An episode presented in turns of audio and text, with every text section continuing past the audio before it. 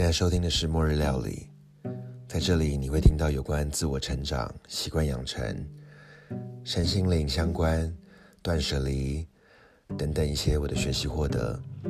我也把我看到一些英文原文的内容翻译成中文说给你听。如果你喜欢，你可以在任何一个你喜欢的平台，不管是 Spotify、Apple Podcast、Google Podcast，免费收听，记得订阅哦。今天我要跟你分享的是 ZenHabits.net 的一篇文章，还有最后在末日料理，我会跟你说一说什么东西是你不知道但是可以冷冻的冷冻食物。那我们就开始吧。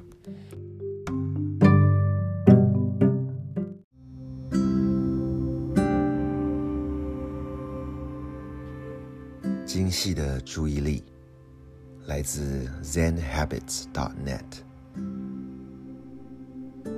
通常每件事都只能被分配到我们一点点的注意力，我们很容易分心，一心多用，就像在电脑前面开了好多个页面一样。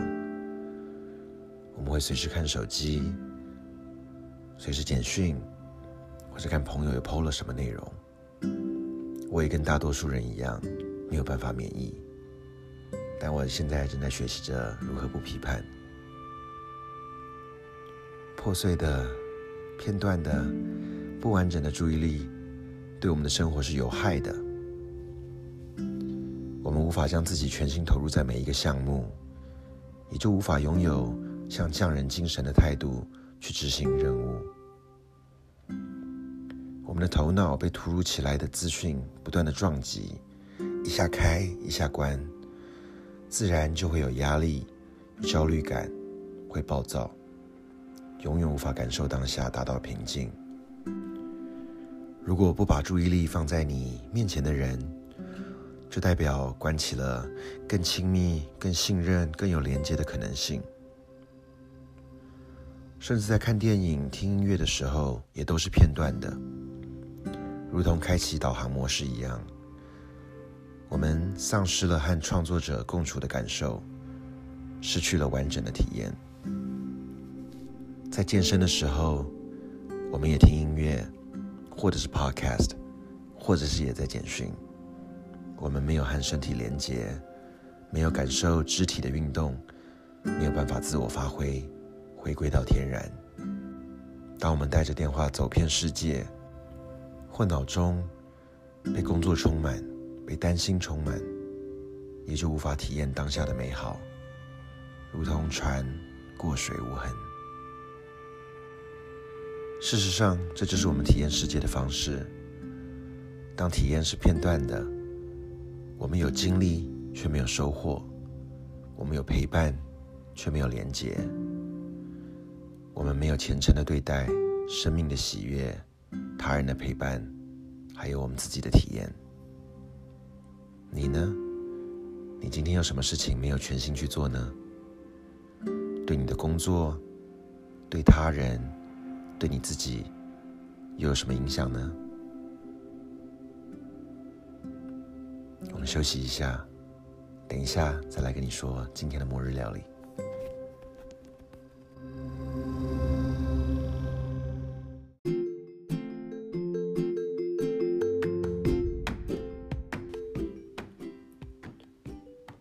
到目前为止，全世界已经有超过一百万人被感染。在美国也有二十四万人受到感染，排名全世界第一。今天下午，川普开记者会说到，美国是全世界测试最多的国家，所以有这么多人感染。也就是说，全世界真的被感染的人数可能远远不止不止于此。未来两周才是真正预估的美国疫情的高峰。不过现在大概百分之九十以上的州都已经开始居家禁令。所以就更多人会待在家里了，这时候做什么好呢？做菜了，三餐还是得吃，生活还是得过。今天我们来聊一聊可以冷冻的食物吧。要出去买菜，似乎现在好像变成很多人的一个借口，能够出去家里外边走一走。不过多出去一次就多一个风险，所以如果食物买够了，可以在家里储存好，所以接下来我们就来聊一聊五种你可能不知道可以冷冻的食物。第一是我平常最常会呃早上固定起来会打一杯这个蔬菜果汁的。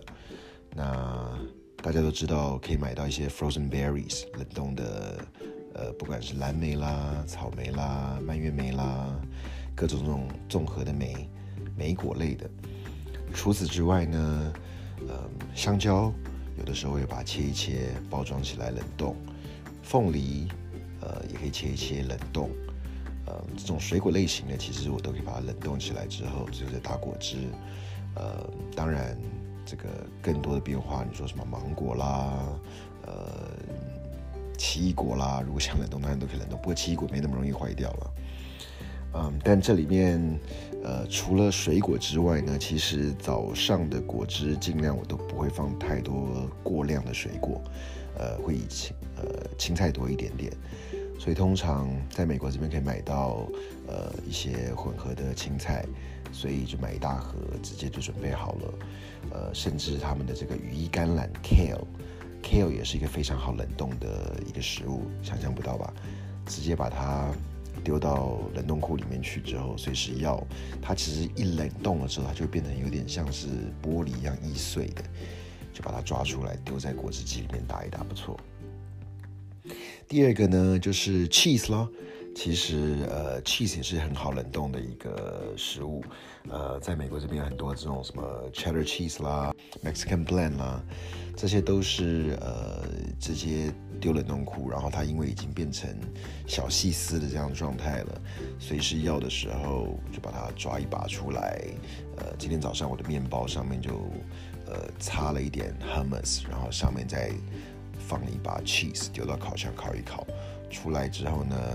把这个之前的这个鸡胸肉稍微切一切薄片，直接放在上面，就可以当早餐吃了，又方便又快速。再来的就是 sauce 类的，嗯，假设有些人喜欢做 pesto，呃，绿色的青酱，或者是自己很辛苦做的一个番茄的红酱，这种酱类的东西都可以冷冻起来，随时要用的时候，面煮好再把它丢下去。那我自己很喜欢把中式的一些像炸酱啦，甚至有的时候会炒一些榨菜肉丝啊、雪菜肉丝啊，这种东西我都把它装成用 Ziploc 袋子装成一小包一小包的，然后冷冻起来，随时要的时候可以抓出来吃，也是一个非常好冷冻的东西。最后分享两个可以冷冻的东西，一个就是面包喽。面包也好，，Pita 面包也好，披萨豆也好，嗯，这些东西其实都是可以丢在冷冻库的。那有的时候面包，呃，刚买来的时候趁新鲜的时候，可以在外面。我不太喜欢面包直接丢冰箱，我喜欢吃一点比较新鲜面包的口感。那真的需要放久一点，或者是说，呃，分量多的时候，就可以抓出一个部分来放到冷冻库去。那美国这边超市也都有卖一些已经发好的披萨饼皮，这种东西都可以放在冷冻库。之前我也会把 butter 跟蒜泥，还有切点 parsley，撒点盐，这个东西通通拌在一起之后呢，然后涂在法国面包片上面。所以有这个巴西里叶绿绿的感觉，又有大蒜的香味，又有 butter 的这个浓郁感。擦好了之后，丢在冷冻库里面，随时要时候拿出来丢烤箱烤就好了。最后一个要冷冻的东西就是 vodka 高粱，这些高酒精浓度的酒其实都可以放在冷冻库里面。我记得小时候最早大概。十八九岁的时候，有一次，那时候修车在美国找了一个，呃，感觉像是那种俄罗斯黑帮的这种修车厂，结果就看他们坐在那边，几个中年大叔吃着这种腊肉，然后拿出这个从冷冻库里面拿出这种冷冻的 vodka，哇，那个时候我就感觉哇，这个太酷了。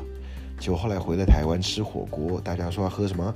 喝冻高，冷冻的高粱呢？因为它酒精浓度高，所以它不会完全结成冰，但是喝起来会带有一点点稠稠的感觉。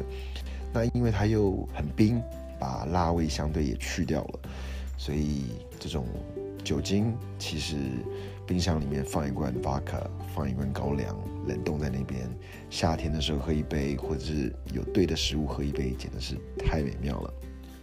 如果你喜欢听末日料理，也请你记得订阅，或者是如果你愿意，也可以跟朋友分享。不论你的朋友在美国或在世界任何一个角落，都可以让他们知道，在家里做菜，让自己开心，也让身边的人开心。毕竟，让人跟动物最大的差别就是，我们会自己做菜满足自己。谢谢你的收听。